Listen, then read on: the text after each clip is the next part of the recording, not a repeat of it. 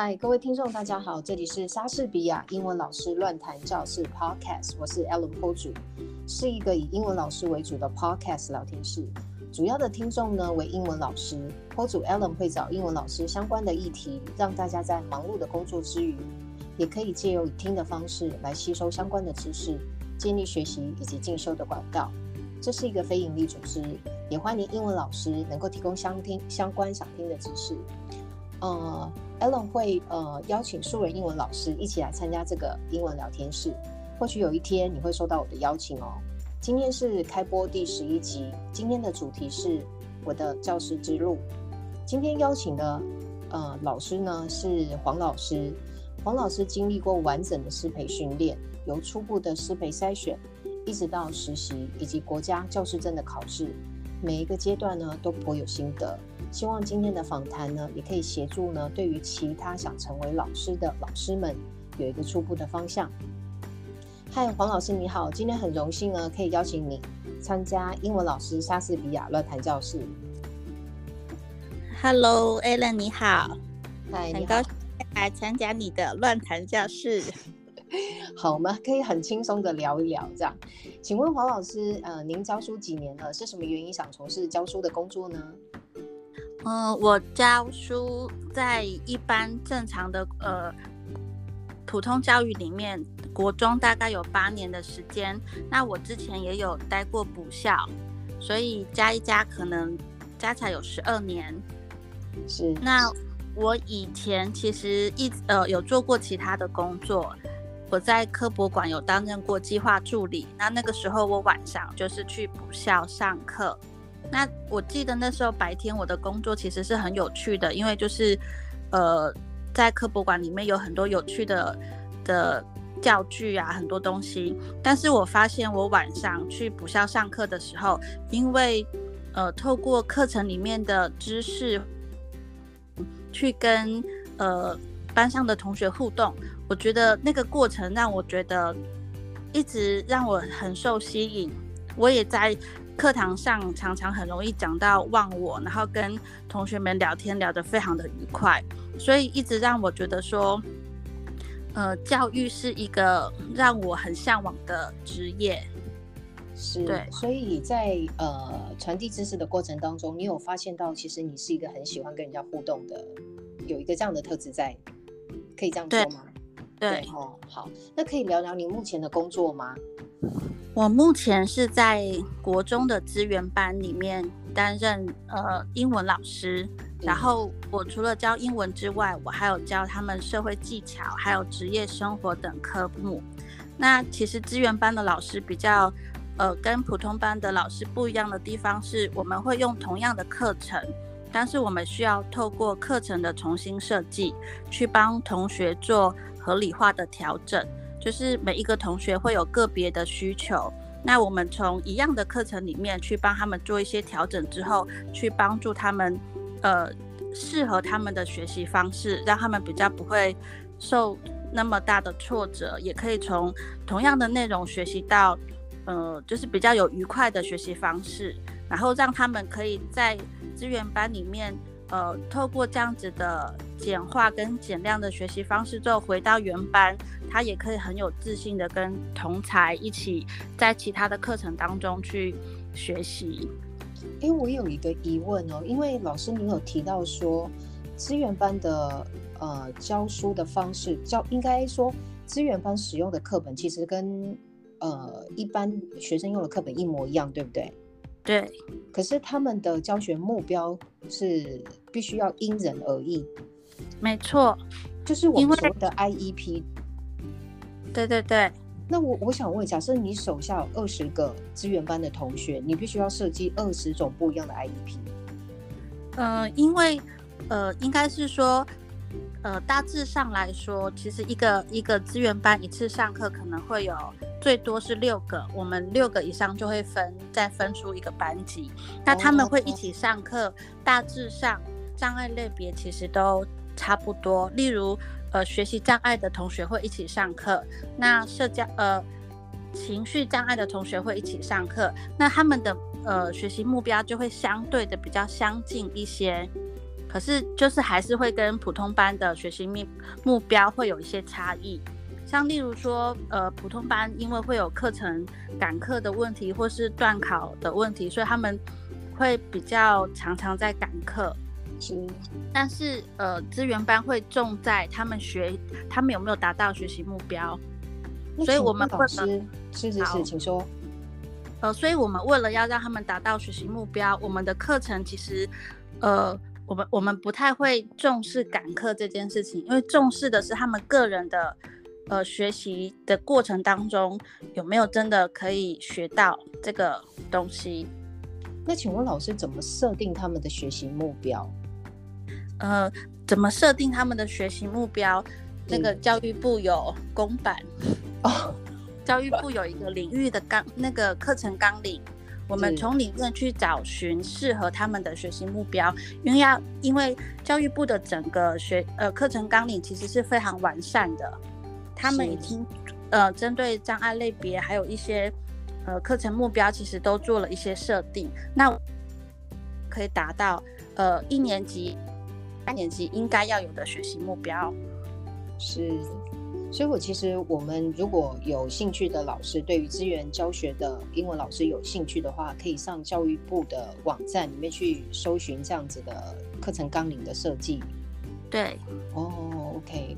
那呃好，那请问老师哦，嗯，我们刚刚就是聊到您目前的呃工作的状况。那当然呢，我们呃回首以以往啊，听说师培这条路很不容易啊。那不容易的原因是因为国家培育未来的老师，在某一个层面上呢，有非常严格的要求。例如呢，我们绝对一定要经历过实习、校外实习、观摩报告、志工服务时数，以及呢。当然还有很多演讲啦，等等的。那在这个过程中啊，是不是有经历过什么样的洗礼？然后您自己觉得呢？在这个过程当中，你的你让你的身心灵会有所成长。那师培这个课程呢，对你而言哪个部分是很重要的？嗯，我我觉得师培这条路的确很不容易，因为它真的是要过关斩将。那其实也是会有人从这个过程当中就放弃，因为呃，并不是完成师培你就可以很顺利的当上正式的老师。可是这个师培重不重要？其实我相信它还是有一定的重要性，因为在这个过程当中，我我们应该每。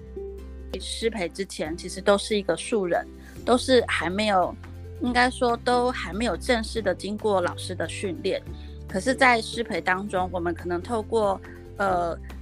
老师的上课，还有观摩报告，还有呃教学演示，然后校内外实习的这些东西，让我们可以比较有一个清楚的老师的样貌。我们可以去了解说，哦，一个老师他应该要具备的能力。那我觉得自己呃，在我的身上，我觉得师培的课程对我很有一个部分很重要，就是老师的榜样。因为我我记得我自己在师培的时候就，就呃看着不一样的老师，从他们身上去学到一个呃让我自己觉得尊敬的师长该有的样子，就是一个学者。一个用心去帮助学生，然后传递知识的老师的那种热情与爱心，其实我我从他们身上其实是让我更知道说，哦，以后我当上一位正式老师，我也要像他们一样那么样的热情，那么样的去认真去传递知识来去帮助我的学生。然后我觉得，呃，以前我自己没有。我我自己其实先去教书之后，我才去学去受师培的训练。但是在还没有受师培训练之前，其实我只是用自己的认知，还有以前的印象去知道说，哦，我应该要呃对我的学生做什么。可是我我去上过师培之后，教育理论还有很多的班级经营，其实很给我很多知识上还有技术上的帮助。他其实真的让我知道说，哦，其实老师是有技巧的。其实知识真的是一种力量，他真的让一个呃受过师师培的训练的老师，其实会更有自信，因为我们更懂得如何来帮助学生了。是没有错，所以我始终相信啊，就是就是力量这句话其实是很有，真的是力量颇大哦。那请问老师，就是在呃完成师培呃的训练之后啊，学校的呃学校的呃训练之后，我们是不是要进入了实习？那在这个这个阶段呢、请问一下，就是说，因为我知道黄老师是在三十岁过后才决定要重回学校当学生，并且取得师培这样子的资格，跟大家一起实习。那这个时候，你的心态一定跟一般大学生很不一样的。那这个时候你的心态是是如何？你是如何调整的？好，其实我我很坦白的说，我我觉得如果是呃应届毕业生去实习，我我相信高说的高中生都会呃有有可能会对他们吹口哨，因为很年轻嘛，就是充满了洋溢的那种那种很很活泼的精神。但是我们真的已经呃年纪大了，可是年纪大了有年纪大的沉稳。所以那个时候我，我我我觉得我也很幸运，我遇到的同样是实习老师的同呃老师，他们不是应届毕业生，他们也跟我一样，都是呃不是就是都是上了呃都超过三十岁了。所以那个时候，我我们三个反而可以互相成为同伴。然后可是自己在适应班级跟学生互动的时候，其实我我自己很清楚，是我必须要呃。更认真的去了解他们，所以那时候我每个中午都跟他们有个别的小组吃午餐，呃，不仅让他们可以认识我，我也可以认识上他们。所以虽然我就是呃没有办法像呃他们所想就是所期待的那样青春洋溢，可是我可以提供给他们很多的，就是陪伴，还有理解，还有就是。给予他们一些建议，所以在那个实习的阶段的里面，我跟这些孩子也是很相处得很愉快。是，对，所以其实当老师到了一个呃心智年龄其实相对稳定的的一个阶段之后，我们可以给的给给学生的，嗯，可能在可以给他们的东西，或许也也会比较不一样。好，那请问一下，那实习结束之后呢？呃，接着就立刻迎接教师检定。那当然，这个过程里面很辛苦，辛苦异常。那当然很开心呢，黄老师也是应届就考上了教师检定。可以聊聊那个实习实习过后一直到教师检定这段时间是如何准备的吗？因为我相信目前有很多英文老师，他们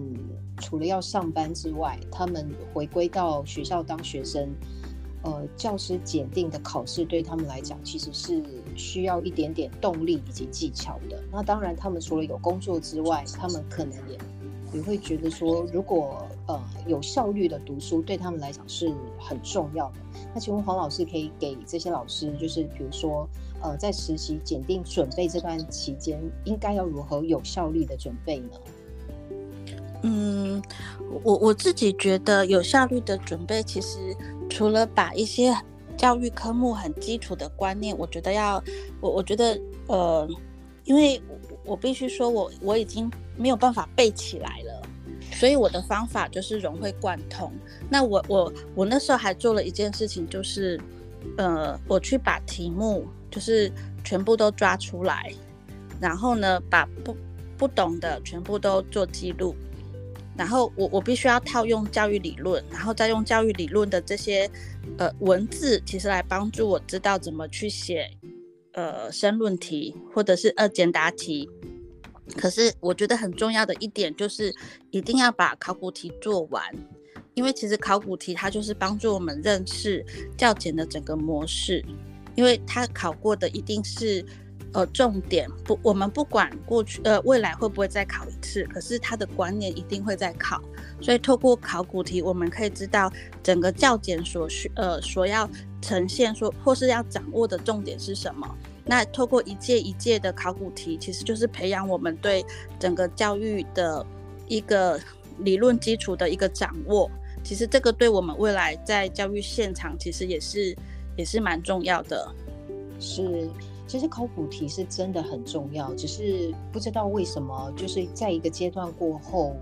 呃，教育部好像已经不再公布考古题当年的的考古题，我是觉得有一点点可惜在这个地方。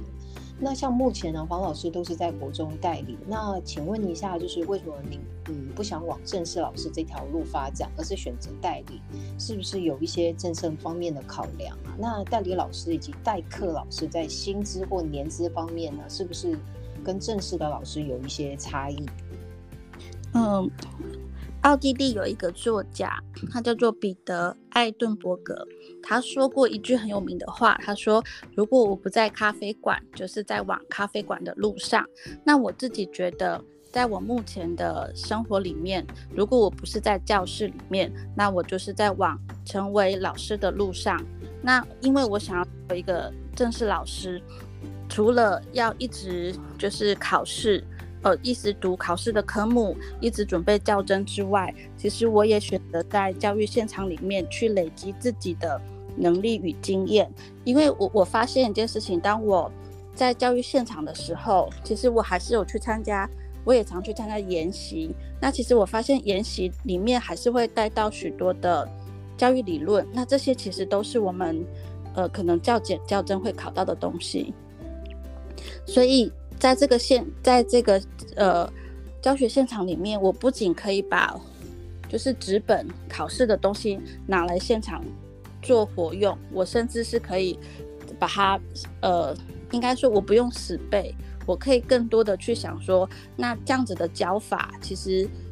呃可以怎么样去做变化，所以我我我选择说我没有要一直呃全职的当学生，一直考教甄。可是我我一边代理，那我一边读书，那其实因为现在的缺额的确也相对的比较少，所以我就是同时呃培养自己的年呃累积自己的能力，但是也累积自己的年资。那我当然希望有一天我可以成为正式老师。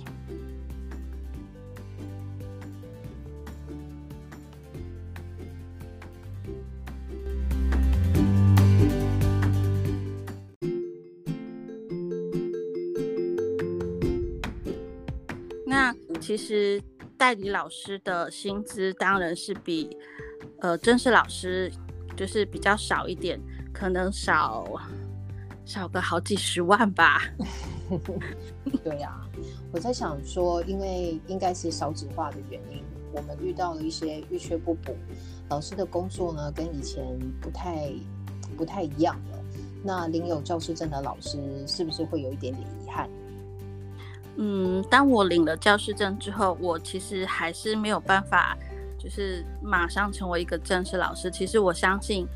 呃，心里面其实都会有点着急，都还是会有点遗憾。但是我觉得这几年在教育现场里面，其实，呃。带过这些学生，然后我我觉得我自己的用心跟付出，其实已经带给我很多的成长跟收获。我觉得这已经是很珍贵的礼物。如果我今天只是，呃，可能选择其他的工作，我我不确定，或许别人也可以同样有非常的多的成长跟收获。但我相信我我选择的在这里，呃的这个位置，我我自己觉得。呃，这是我想要的，所以，呃，我我会因为因此站在这里继续往前，然后也希望有机会可以成为正式老师，然后一直去帮助呃我遇到的学生。是，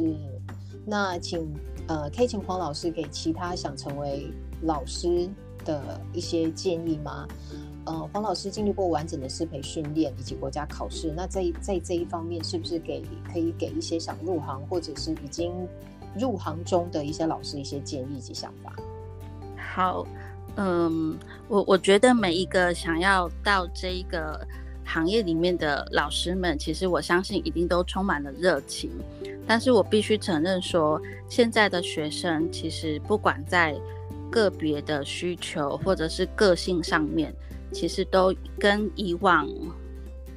大大不同，其实需要呃各位老师们有非常大的适应能力，还有调整，以及懂得去呃怎么样去帮助这些孩子。所以其实他是一个蛮大的挑战，因为他跟呃好几年前的老师其实已经不太一样了。真的，我我我自己觉得，除了要教书，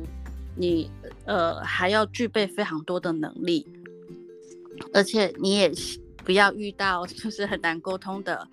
呃家长。所以我觉得重点就是除了培养自己的能力之外，我觉得要问问自己的内心，就是如果有一天你被学生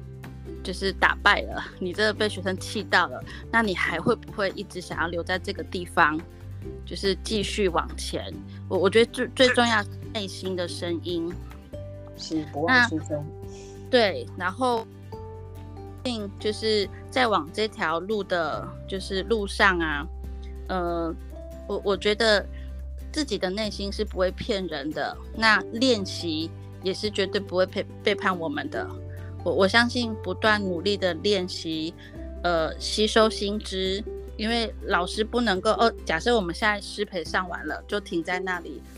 错了，因为可能有一百零八年课纲，或许还有一百。呃，一百二十年课纲之类的不知道，所以我们是必须要一直往前的。是，所以我们建议老师，如果你是一个温暖成熟的人，你一定会是一个 giver，你不会是一个 receiver。谢谢老师。那我做一下总结。呃，我喜欢刚刚黄老师讲的这句话，他说：“如果我不在咖啡馆，我就是前往在咖啡馆的路上。”想当老师的人，在人格特质上一定有一定的热情，喜好与人与人为善，乐于分享，传递知识。我想知道，我我我大概知道，听众大概想法也如黄老师一样，都会留在教室里面做自己对于初衷的坚持，也乐于在成为老师的路上呢，给予自己有关于教学技巧不断的突的突破。那呃，以上跟黄老师的 podcast 聊天，提供给各位老师。一起共勉。那我们今天的节目就到这里喽，谢谢大家的收听。莎士比亚听众，我们下次见。谢谢黄老师，谢谢你，拜拜。谢谢，谢谢，拜拜，拜拜。